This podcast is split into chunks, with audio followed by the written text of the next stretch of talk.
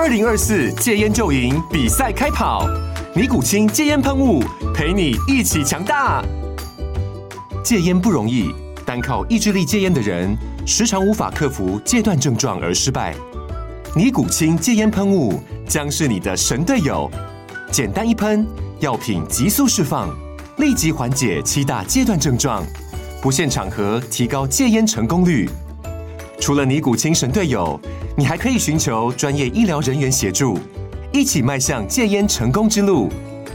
尼古清戒烟喷雾，用科学方法戒烟，请咨询全台各大药局及戒烟门诊。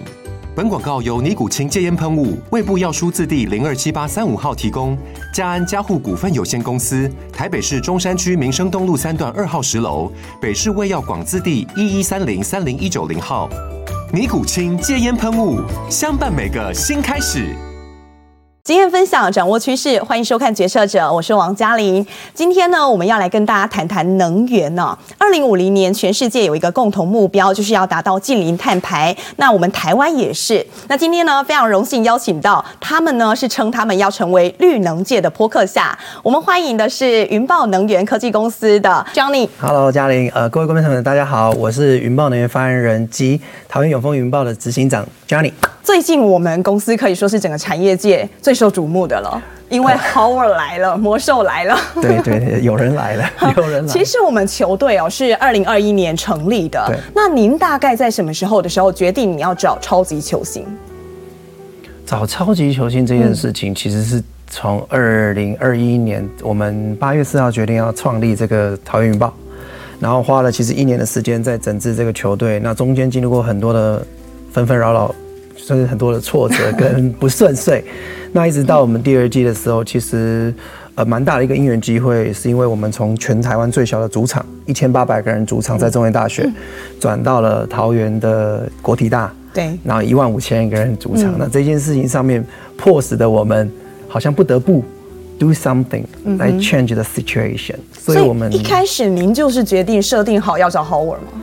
其实并不是，我坦白讲，现在当然你说哎，反正效应是这样，我当然可以尽可能讲说，我一开始就是锁定好，但其实没有啦，因为其实一开始我们毕竟第一个，台湾在国际间并不是非常知名，在篮球上面，第二个我们联盟比较新，我们全球队又是在联盟里面比较嫩，所以在这一个环节上面，我并不敢讲说我我我画箭或射靶，嗯。其实我一开始是希望非常多的可能性要发生，所以我先把目标放广。然后才往下扎根，所以其实一开始我们心目中是有蛮多我想得到的名单。但我想你应该一开始也没有设定你就是要找球星来炒热这样话题。其实你在创立这个球队、设立这个球队，你是有一些初衷的。其实呃，在设立桃园永丰云豹的时候，其实我最大的初衷其实是在去年的时候，蛮大一件事情蛮感动我的。这个感动就是奥运。其实，在奥运的那个氛围当中，在大家被禁闭在家里的那五月到七月的三个月当中，其实我发现，不管你在哪里，身处何方，你是男的、女的、老的、少的。做什么的？但是大家一心都是在为台湾的体育运动员加油，嗯，然后都在为希望世界看到台湾，也也事实也证明了世界因为我们的体育看到了台湾，是，所以那个时候就燃起了一个一个想法，就是说，哎，我一直希望让世界看到台湾这件事情可以从体育这边发生，所以如果我们不是四年支持一次奥运，可不可以天天月月年年日日去支持这个这个这个这个体育？嗯，那本来只是一个想法嘛，对不对？那解封是七月三十一号解封，八月四号，呃，联盟就。派派人来跟我讨论说，哎、欸，如果有一个机会，你愿不愿意设立这个职业球队？嗯，我实在是，我我坦白讲，当时就是一股脑的热情还在，所以有些时候就是这个这个这个理念加上冲动，就实现了这个梦想跟愿望，做成立这个球队，嗯，是这样来。那自从 Howard 加入之后，您认为对整个球队有带来什么样的改变吗？其实我必须讲哦，呃，我们在我在经营过这一年的这个这个职业篮球之后，我有很大的想法是这样。其实过去一年，其实我们过得不好，不好的原因有可能是因为大环境，有可能是因为自然不是那么多人知道，或者是那么多人青睐。所以我那时候在想，哎，我要做什么样的事情可以改变大家对篮球的初心跟初衷？所以我一直以前呢，在过去一年，我一直花时间去找喜欢篮球的人啊。后来我发现，哎，我可不可以找？不是那么了解篮球的人，嗯，那其实如果我喜欢篮球的人就这么大一圈，可是如果不了解篮球的，可能是这么大一圈，所以我就开始要去想想一些话题，跟想一些机会，在经营球队上面，我们在这一年我们就想说，哎，我们要怎么样来改变本来喜欢篮球，跟加上不了解篮球的人，所以我们要想题材跟话题。是这样子。那他加入之后，我想跟球员之间应该也有很多互动吧？有没有一些特别的小故事可以跟大家分享？坦白讲，当时呃，就是其实我们也蛮保密的啦。嗯、我们一直到十一月十号的时候，其实球员们才知道，对，才知道这件事情。那当然，其实大家就是很惶恐或者是难以置信，在他还没有来到台湾那一刻，没有人相信他会来。对，因为大家都觉得这是我可能长期打球我的偶像。对篮球员来讲，他 definitely 是他们的偶像嘛。但是他能够来到这边，更是不可思议。那他来到这边，其实。大家期待的是，呃，一个比方殿堂级的洗礼，嗯、但是其实他意外的反差萌，反差萌，他非常的亲民，嗯哼，然后他非常开心，而且他很 respect 台湾的队长，或者是 coach，哦、你可能觉得说，哦，他今天可能是在 NBA 这么高等级的人，嗯、那你想想看，他去球员是不是有可能他变 leader？但没有哎、欸，他完全尊重篮球的文化。政委之间怎么样做互动？你觉得比较特别？他一见面就是 Yeah，you are my captain。那哇，他应该吓坏。对，那政委当时啊，就是哎哎，你现在是我老，算是我我我的小大哥的那种感觉，没有年纪问题哦。然后我就觉得这件事情让我觉得很有趣，他很快就 break the ice，所以。很快就跟球员打成一片，而球员也因为他的到来，其实一开始他们觉得与神同行，甚至会有点战战兢兢。对，他们反而觉得哇，整个他的笑容跟他的亲和力，让所有的球员放下一切，跟他并肩作战，而且整个素质跟心理的强度都大幅的提升，包含技术的能力。这我也不知道。跟上一季球赛差很多，就像有一点像是说，其实你背后有一个。很很高很很有，就是每一个成功男人背后可能都有一个支持他的女人。对，某种层面上，这个效应就是哦，有一个巨人在后面推，精神支柱，推波助澜，你会觉得哇，天哪，好像是什么事情都做得到。所以我感觉他们的信心增强了很。的确是有一些改变，像第一场球赛我也有看哦，第一场一开始大家打的比较稍微保守一点，有一点在磨合的感觉。不过到下半场到最最后一节的时候，超精彩的。其实这一件事情，浩浩自己也有分享。那他是说，呃，因为其实开始上半节打完之后，我们担心第一个他刚落地台湾的第一场，很多时候他还在习惯当中。你看他十一月十号到台湾，嗯，十一月十九就打第一场，其实只有九天的时间，那他做那么长时间，所以在这段过程当中，其实他一开始是第一次跟团队上正式的战场，那大家其实都是偏保守、偏紧张。我必须承认，即便他身经百战，对，毕竟环境、地方、内容都不同啊。可是，在这一两节下来之后，他发现其实球迷要看他，球迷的感受让他感受到他一定要站出来啊。哦、所以现场高喊的 MVP，对，就是类似这种感觉。他觉得哇，这不是一般会在季后赛或者什么才会才会有这种怎么怎么怎么例行赛第一场就就这样，所以他他觉得他必须站起来带领大家，不要让大家觉得被这么多人震慑到。嗯、所以他就下半场开始他就很积极。然后很很很带领大家，然后中场跟大家做了很多激励的话，说我是来这里帮大家拿下梦寐以求的事情的。他也当了一个很好的润滑剂跟这个呃调调和的这个。角色，你看哦，像球场上有一些呃球员，他们可能有一些肢体冲突的时候，他也跳出来，他是鼓噪大家，让大家嗨起来的那一种。其实我就说，其实他很特别。嗯、虽然你说他是呃篮球的所谓传奇或者 All Star，但是他其实真正在做是鼓舞人心。嗯、所以他其实有非常多非篮球 wise 的因素，嗯、这是我。爱他的原因，对，其实像他一样的球星哦，过去也蛮常见。像我们说 NBA 球星 Stephen Marbury，他过去到北京去打 CBA。他因为太爱那个地方了，他就此定居下来，就是像 Howard 现在一样住在南坎。对，对，他在地，他就直接把这个球星效应是在地化。你认为这一次魔兽有没有机会也成为这样的角色？其实本身他真的是因为他跟台湾有非常深厚的缘分。嗯、其实九年前他就用呃 Rocky 的，就是火箭队的身份就来到了台湾。那其实他对台湾印象非常深刻。嗯、他只是在一开始他有点惶恐，说：“哎，这九年来台湾会不会有所变化？”嗯、但是他九年来他觉得台湾变了，就变得更。浓烈了，变更亲切了，嗯，而且更更有想法。他觉得整个台湾变得是一个更很好的环境，嗯，所以他其实，在跟台湾球迷互动的过程当中，有让他一点恻隐之心，觉得是 Why not？为什么不 long term？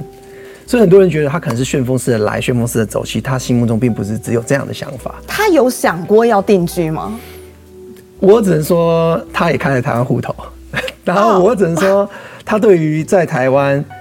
看的那些东西，比方讲，他有些时候会看看房子，有些时候看看车子，所以我觉得这不这蛮蛮有趣的，就是他的一些生活点滴会让我觉得也许啊，也许他有可能有很多的机会会爱上这片土地哦。对，所以大家可以期待一下，不会单单只是这个球技，他跟台湾的缘分。当然，我也许还有很多可能性，越越越长越好，因为其实。嗯嗯，他爱台湾，台湾人、台湾球迷也爱他，嗯、而且其实他在台湾的效应可能真的不只是篮球，对，他的感召力跟他的感染力其实是可以让更多的孩子或者是更多需要他帮忙的人受到帮助。嗯哼，有些人觉得说，在整个市场还没有完全起来的时候，我们找了 Superstar 来，就是有一种饮鸩止渴、下猛药的感觉。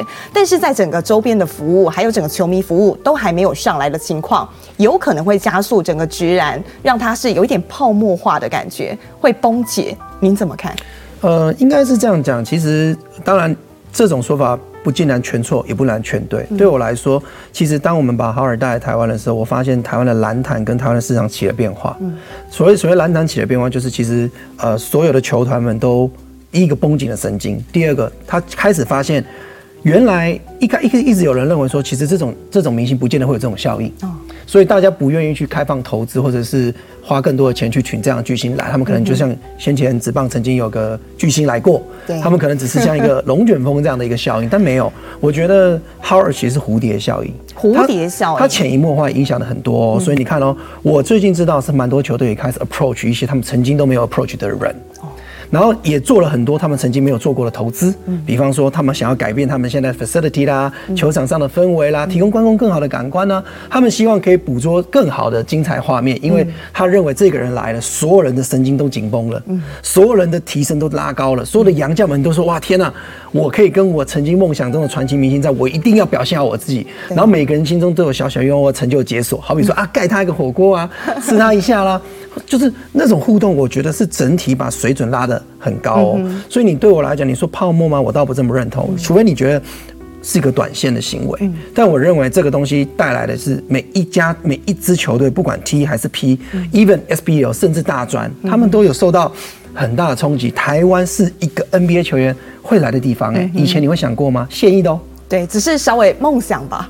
对，但是现在你能来，代表我们还有什么不能做？是现役的难听一点，Curry 也是现役啊，老邦健也是现役啊，谁说不可能？你的意思是说，接下来也许可以期待哦？为何不？哦，但你刚刚既然都已经谈了，我就跟你谈谈二零一三年那个时候的曼尼效应好了。是，没问题。直棒的确因为曼尼来的关系，说实在的，是真的让全世界看见台湾。它的周边，它所有一切，包含票房更不用讲，更是卖到下下叫。那您觉得这一次魔兽跟它最大差别在哪？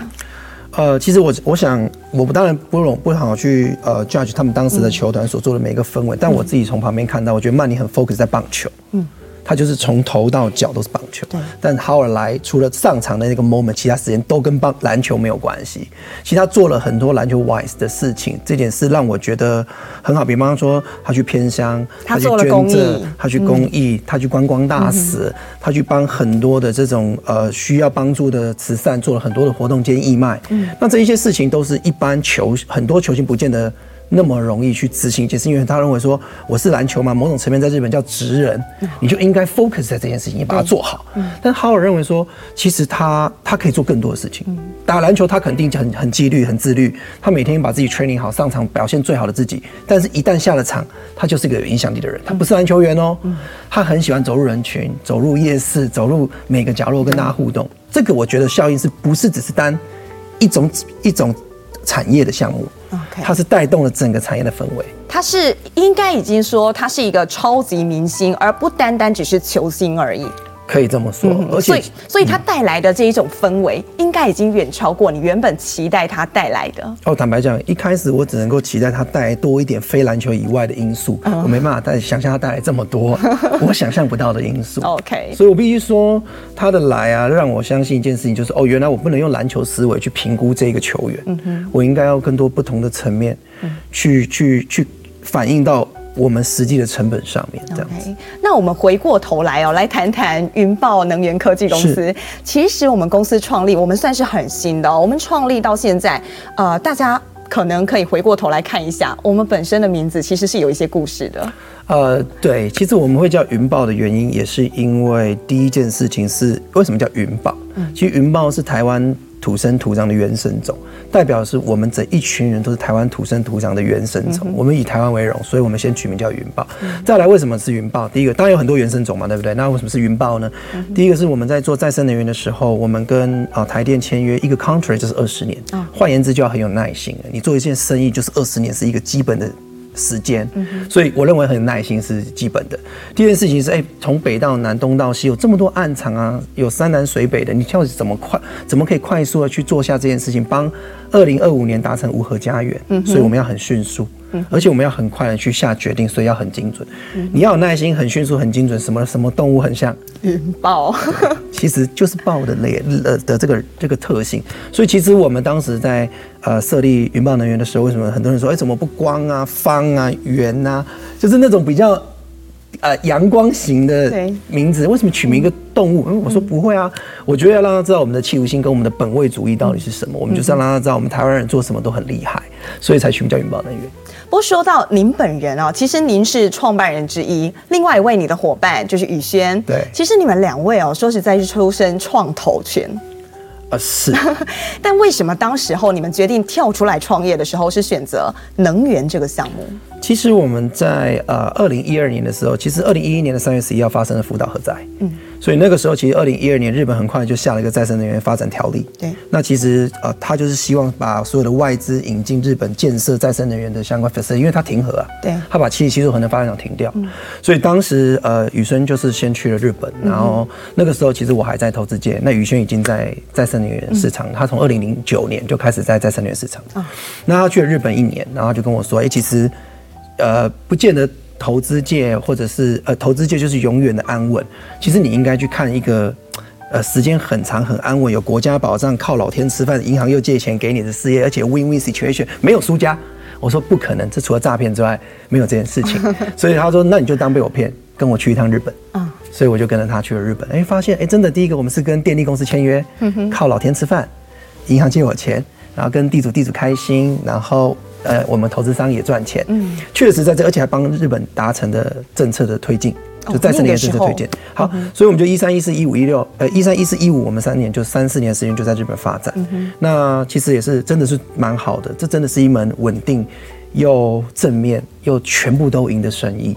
可你应该从来过去也没有想过自己会投入到这个圈子，因为这个其实它也是有一些背后的专业性的，你需要花很多时间去做了解。其实，在我的的职涯里面，我其实一直在做一样的事情。嗯，我觉得我天生就比较擅长沟通这件事情。嗯，那沟通是不需要很多专业技巧的，其实只要有心有想法，嗯，然后愿意去做，嗯，理论上就比较容易。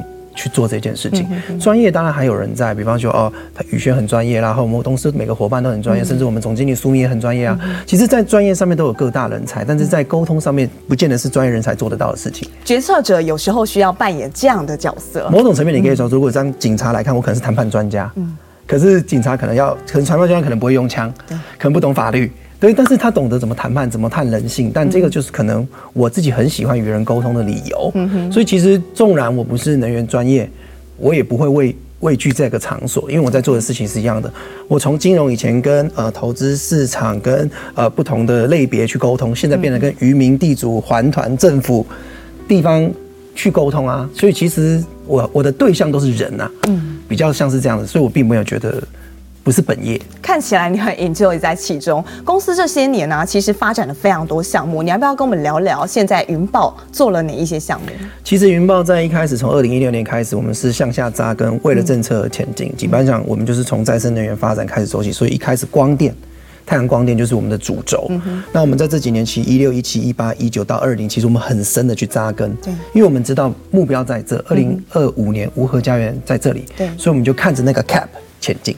但是随着我们呃慢慢落实，而且全台湾像是一个全民运动，所以其实离这个 cap 越来越近。嗯，所以我们从扎深之后，其实我们就要见广了。对，我们开始去找那些没有 cap 的，因为我觉得做事情不能有终点。嗯，所以没有终点就是你永远可以一直前进哦，这是一个很好的逻辑。可你看到终点就你慢慢换放缓，或者觉得快要达到。嗯，所以我们就开始从二零二零年开始，我们就做了风，做了储能，做了绿电。然后慢慢，这就是我刚才讲的，这是有 cap 的。嗯，然后我们就开始想去做一些没有止境的。什么叫没有止境？就是永远会需求的。所以我们做了水，做了地热，做了生质能，做了充电桩，做了二轮电动车。这看起来永远做不完，这项目会越来越多，因为这是一个呃过去大家没有 touch 到，完全在享受的一个领域。没错，真的 all about environmental，、嗯、就是我们多做在跟环境有关的事情。嗯、其实云豹的初心其实是蛮大一个点，除了让世界看到台湾之外，也希望保护这个。环境，对，因为环境是你不会太让它做点改变，它就只会变差。嗯，什么产业不动就不动了。嗯，但是环境这个东西，只要你不动，就是变差。嗯哼，所以这跟年纪是有点像的，你什么都不做，那体力就越来越差，年纪越来越大。嗯，just getting bad。所以我觉得对我自己来讲，我当然是希望说，我们能够在保护之余，保护环境之余，还能够帮我们自己企业能够赚钱。嗯哼，然后能够帮地方更好。OK，这是云豹这几年做的事情。不过我们说到新创公司啊，还有这个创投呃，Stop 这个公司来讲好了。其实说真的，在初期你有很多梦，你有很多你想做的，但是它本身是烧钱的。以我们云豹能源来讲，我们的获利模式是什么？其实呃，云豹能源最早期就是比较像是重资本，然后呃稳定的投资。因为其实做光电就跟开电力公司是一样的，嗯、你不用想着暴赚。但是 stabilize 很稳定，其实你某种层面就像是台呃中中中华电信或者是中钢这样，就是很稳定的公司，然后越来越大，越做越大，好像就变民间的电力公司。但后来我们发现，呃，我们虽然有这个想法，但是可能能力没有办法到达那个程度，因为我们不可能无限上纲的拥有无限的钱，这么多资金。对，所以其实我们就投投资商、开发商到现在为止，我们慢慢趋近于我们心目中的核心，叫做整合服务商。哦。我们开始学会如何整合，比方讲说，这社会总是有人有无限的钱，嗯哼，有人有无限的技术，有人有无限的点点滴滴，但我们只要把它们整合起来，就会适才所适。就是说，他适合去投资的，那这个投资交给你。但是你会投资，但你不会管理啊。我可以帮你管理好这件事情。但你只你有钱，你不知道找什么项目，你有项目，你不知道找谁来投资，我们就做整合服务的。我帮你做整合统合，所以我们就开始去做所有人的。补强行动，嗯哼，就是说啊，你缺什么我就补起你的洞，嗯、所以我们就发起了我们的新的核心宗旨，叫强强联手，共创双赢。哦、所以我不用什么都会，通常我会一种东西，我是万事俱备，可是你有东风。就找你这个东风来。那三猫也有一种只有东风缺万事的，那你可以找我这样子。所以我们就是把自己准备好，随时可以跟别人去做结合的动作。好，你刚刚自诩我们现在是一个呃比较整合的整合服务这样的平台，但是呢，其实海内外说实在的，这么多的能源公司，我们云豹说实在，我们算是比较偏 junior 一点的。那您自我剖析，你觉得云豹的优势在哪？呃。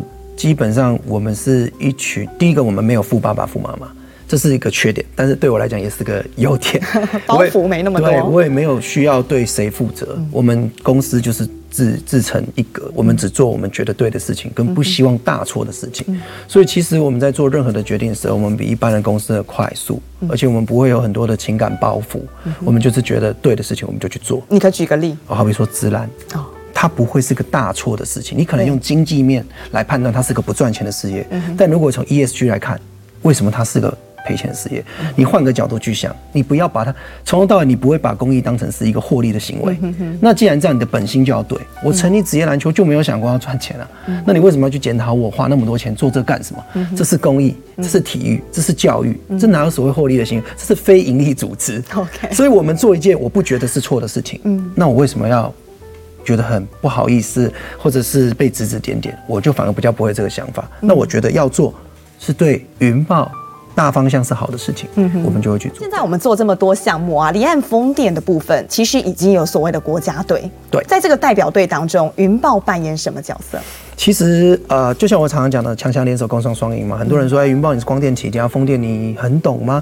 但是你也是，你应该也要知道，所有的能源类别当中，都有一项东西是你看似简单，其实最困难，就是地方沟通啊。哦、你在插风机的时候，会有地方声音的问题啊，噪音的问题啊，环团的问题啊，海豚的问题啊，嗯、还有很多海鸥的问题啊。嗯、对啊，那这些事情谁沟通？很多。外，因为其实一一直以来，离岸风电都是很多外国外资。对，那外资要如何来跟台湾本土的居民，嗯，或者是环境环团去做良性沟通，嗯，所以都会借力使力嘛，嗯，那其实我们一直以来都在做沟通这件事，因为其实再生能源最大问题就是要让民众理解这些东西的无害，嗯哼，然后共赢、嗯共存这件事情。那但是沟通就是罩门。因为以往你就觉得，嗯，以前没有啊，以前没有我就过那么好，为什么现在也会过更好？好，你要光解释这件事情就要花一点时间。连在地台湾人，我想你去这么多地方跟居民沟通，应该也很有心得。其实我们每次，我们其实投资真投资太再生能源，并不是法规的问题，并不是金额的问题，不是时效的问题，是地方居民接受的问题。嗯，很多人就会觉得，哦，这个东西可能对人体有害，很多人对这边可能造成污染，嗯，但其实这些东西并不存在。嗯，但是没有人去沟通啊。所以其实风力也会遇到这样状况。你以为插海上天高皇帝远就不用沟通吗？你本来是沟通人类，现在沟通生物，就是变成说啊，怎么样靠照顾白海豚不会有问题？很多人说，哎，白海豚因为你插了一个风机，声波造成它晕眩，对，怎么办？可是其实是有解法的，但你必须要去理解。所以我们必须要花时间去跟地方、跟环团们去沟通，说其实。这些环境跟呃这些这些再生能源设备跟生物是可以共存，嗯哼，那这就是教育跟沟通的问题。那我们就扮演这样的一个角色。也因为离岸风电的关系哦，其实过去大家都讲说科技新贵，科技新贵，但是这几年大家讲很多是风电新贵。能源新贵，哎，福利到底有多好？在我们云豹来讲，应该不会只是单单看魔兽打球吧？应该应该这么讲。其实我我们也也是，其实对我来讲，我觉得做能源啊，以前很多人都认为这种是传产，那以前比较偏就是比较偏制造业。但是其实能源就是一体两面，有人在卖，就有人在买嘛。卖的便宜一点，受伤一点，那买的就便宜一点，赚多一点，类似这样子。那其实我觉得我们公司是一个比较年轻化的公司，所以我一直觉得。啊、呃，我我们非常，我们企业非常宗旨，非常期许能够给予这些年轻人更大的动力跟理念，嗯，因为你们在做一件对环境有益的事情，那你不能觉得苦，不能觉得累。如果我们以薪资来看的话，你觉得他有机会达到像半导体，也许晶圆代工他们那样的水位吗？工程师的水位？完全可以。因为其实我们是有点像是，因为我们每个案件都花很多时间，然后金额都很大。嗯，那做花那么多时间，其实我们都会希望这些大家与有荣焉嘛，就是类似雨露均沾。一个案件完成之后，其实我们就会有很多的 KPI，针对很多的 bonus 去提供给为此案付出的每一个员工。那每一年的年终，其实我们也提供非常多的奖金，国内外的旅游，包含当然现在就多了可以去看魔兽打球啊 之类的啦。那很多其实我们就是一直希望让员工在。在做事的同时，也能够感到他是心甘情愿去做。之前我们也请过一位决策者，是世纪刚的董事长赖董来，他非常担忧人才这件事。他觉得说，我事业体开出来，我的薪资条件开出来，福利开出来，但是我找不到好的人才。你觉得现在有缺乏这一块吗？其实我觉得一样啦，每一个产业它都有感觉很多的技术门槛，跟很多不了解的人才在在看看待这些，比方大学。嗯有很多的学生对于光电、风电、再生能源，他们其实不尽然理解。因为其实，在你的周遭身为，如果你今天不是遇到我，你会听吗？你根本没时间听到再生能源一样的道理。我觉得这是要从教育着手。所以，其实我们自己也有成立教育基金。然后，我们教育基金在干嘛呢？很多人都说，哎，我们的教育基金叫相遇。那很多人说相遇是干嘛？是不是偏向教育？错，是城乡育才。嗯什么叫城乡育才？我认为在都市里或者在乡间中，都会有教育不均的时候。而且，现在学生缺什么？缺课纲跟认识自己。跟就地就业，嗯哼，很多的很多美洲美很多南部的朋学生们都很学生啊，长大毕业我要去北部，来个北漂之类的，那是一种感觉。但其实在地有很多的企业需要在地的学生在地就业，嗯，只是很多学生在高三衔接到大学的时候，并不知道自己未来到底要什么，哦，所以我们成立了这个基金，专门是着重在高三到大四。在他需要去选他未来走哪一条路很多人就说：“哎，那是不是教育就要去辅佐幼儿啊，或者是小学？没有，我们辅佐是高三到大四，因为这是未来人才的基底，嗯哼，而且是最重要的关键。所以我们带领他们认识课纲、认识自己，跟选择未来到底要什么，跟在地的企业沟通说，你到底要什么样的人才？其实这些学生都在，嗯，你大胆的去找，他们就知道怎么去做，嗯哼。所以我们在过去的一年半当中，其实教育了九百多位学生，清楚的知道自己未来要什么，而且愿意在地就业。” OK，我觉得这件事情对我也蛮重要的。Johnny，你以前在投资圈，大家都称呼你是投资金童，以金童来称呼。嗯、你大概从几岁开始就接触投资啊？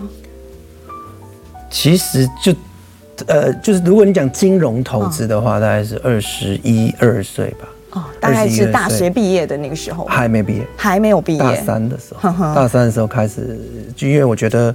我坦白讲，我就是求学时很就是很想要很喜欢工作，嗯，对。那但是后来就一直找了非常多时薪高的工作，一直去做。啊，后来就有人跟我讲说：“你真的想赚钱，为什么不去靠靠钱最多的地方去赚钱？”嗯，所以我就去了金融业。嗯哼。所以其实我在金融业待的时间，我严格说起来，应该如如果现在中间也还算的话，大概二十年的时间。二十年的时间。对。你觉得在那二十年，你吸收的一些养分，对于你现在在 Leader 云豹有什么样的优势帮助？我觉得是，其实因为金融是瞬息万变，嗯，而且其实它的，它其实就是 gain and loss，它没有损失其他的东西，对，就是最实际的就是钱，嗯，那。它跟我们在做案件不一样，案件的话，有的时候学学学呃做了很多时间，花了很多时间研究，很多时候它最后没成功，你也没有损失到那么多，是是在可控的范围。但金融很多时候是不可控，嗯哼。我但我觉得在这段过程当中，让我自己的心理素质变得很强，而且其实，在金融待过那么长时间，失败对我来讲是稀松为稀松平常事情。那很适合投入新创。对，所以你知道吗？当我已经习惯了失败之后，你再失败啊，不过就是这样啊。所以那个心态会变得很很很坚定。就是说，最差不过如此，所以我常常会有个心态，就是再差就这样啊，还能更惨吗？所以我我一直从这个心态进去，我面对很多事情，我就不不觉得很可怕。很多人说，哎，这失败怎么样？然后呢，我会觉得，哎，不过如此啊。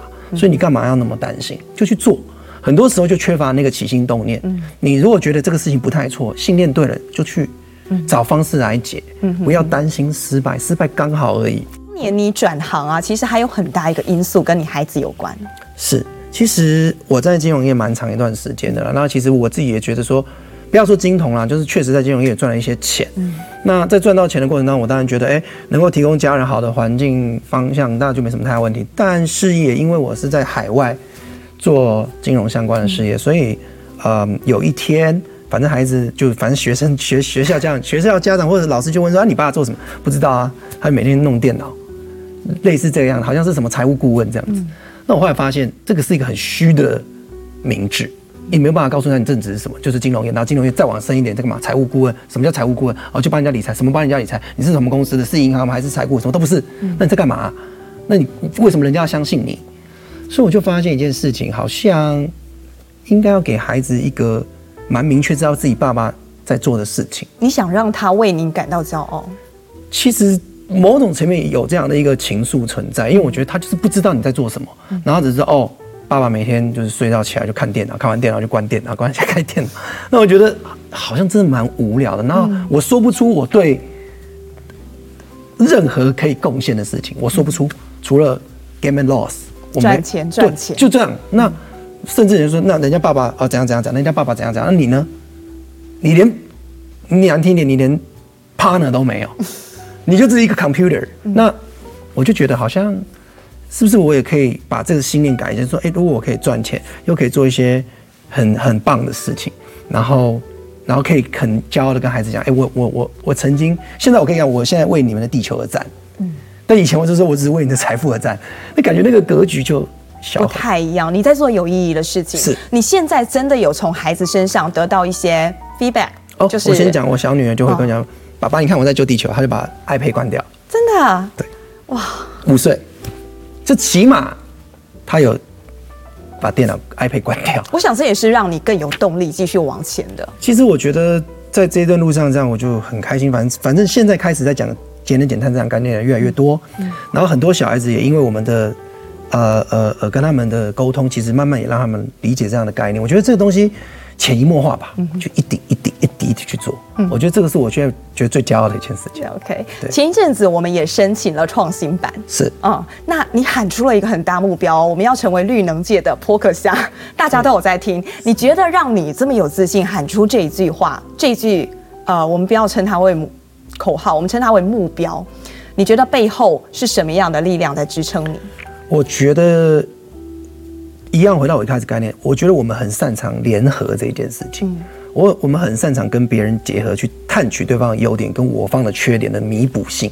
所以其实波特下的概念，其实它就是类似一个控股。它没有主轴，它和这个 A B C D E F G 虽然百工百业不熟悉，但他判断逻辑是一致的。那他觉得方向对了，趋势对了，他就会去投资这一类东西。那对我们也是一样，只是我们跟波特夏有一点点小小的不一样，就是我们围绕的是跟环境有关。我们围绕是环境有关，所以比起来，我会觉得波特夏本身可能就更在意输赢，但是我我在意的是环境一定要赢，嗯，然后有这个之余，我们能够生生不息的做这件事情，而且有没有我，大家也能做，没有他，大家也能做，就是。不是公司只有管理层，或者不是公司只有谁才能做这件事情，嗯、是每个人都能做这件事情。那我们以短期来看好了，接下来一年，二零二三年，你预计要带领云豹到什么样的地步？其实我们每一年，最最近这两年来，我们每一年都会并购一到两家不同的事业体，嗯、因为其实他们都补足了我们对于再生能源产业的不足。所以其实我们会不断的去找寻下一个契机跟对象。其实我们也锁定好，我们也希望。在明年的这个布局就可以延伸到二零五零年。OK，对，那当然就像你刚才讲的，二零五零年知道台湾要做什么，好比我去提示一下，二零五零年台湾要全电动车，嗯，所以我自然就会有下一个目标，我要做什么事情是，我们已经比别人幸运很多了。你看很多人都不知道明年要干嘛，嗯，或者是十年后要干嘛，我们是连二零五零年都已经知道了。哎，只要我往这个方向去走，只要我提倡全电动车，节能减碳，那这就是我的未来啊。好不好不知道，但起码我往那边地方走不会错。嗯哼，这就是我们看到的目标。OK，那所以在未来，您看起来你做了这么多的项目，你觉得商机最大的会是哪一块？就会是电动车吗？电动车只能说是板上钉钉，就是因为现在台湾百大部分的还是油车。对。那终究如果到二零二二年到二零五零年，在这二十八年当中，嗯、你只要多。多往那个方向去，你就可以在这个油至少不会错。对油的市场里面，你你能分食多少？我不知道嘛。但起码第一个，你可以让油车变少，然后你可以让用电的人变多，你可以让环境变得更好。所以往那边去，不要说赚大钱了，起码方向是对的。OK，我觉得蛮期待。好，今天非常谢谢 Johnny 来跟我们分享，也谈一下绿能未来的一些方向。那谈一下云豹接下来的布局。非常谢谢你，也祝福云豹。谢谢嘉玲，谢谢谢谢各位观众，谢谢。好，决策者，我们下周见。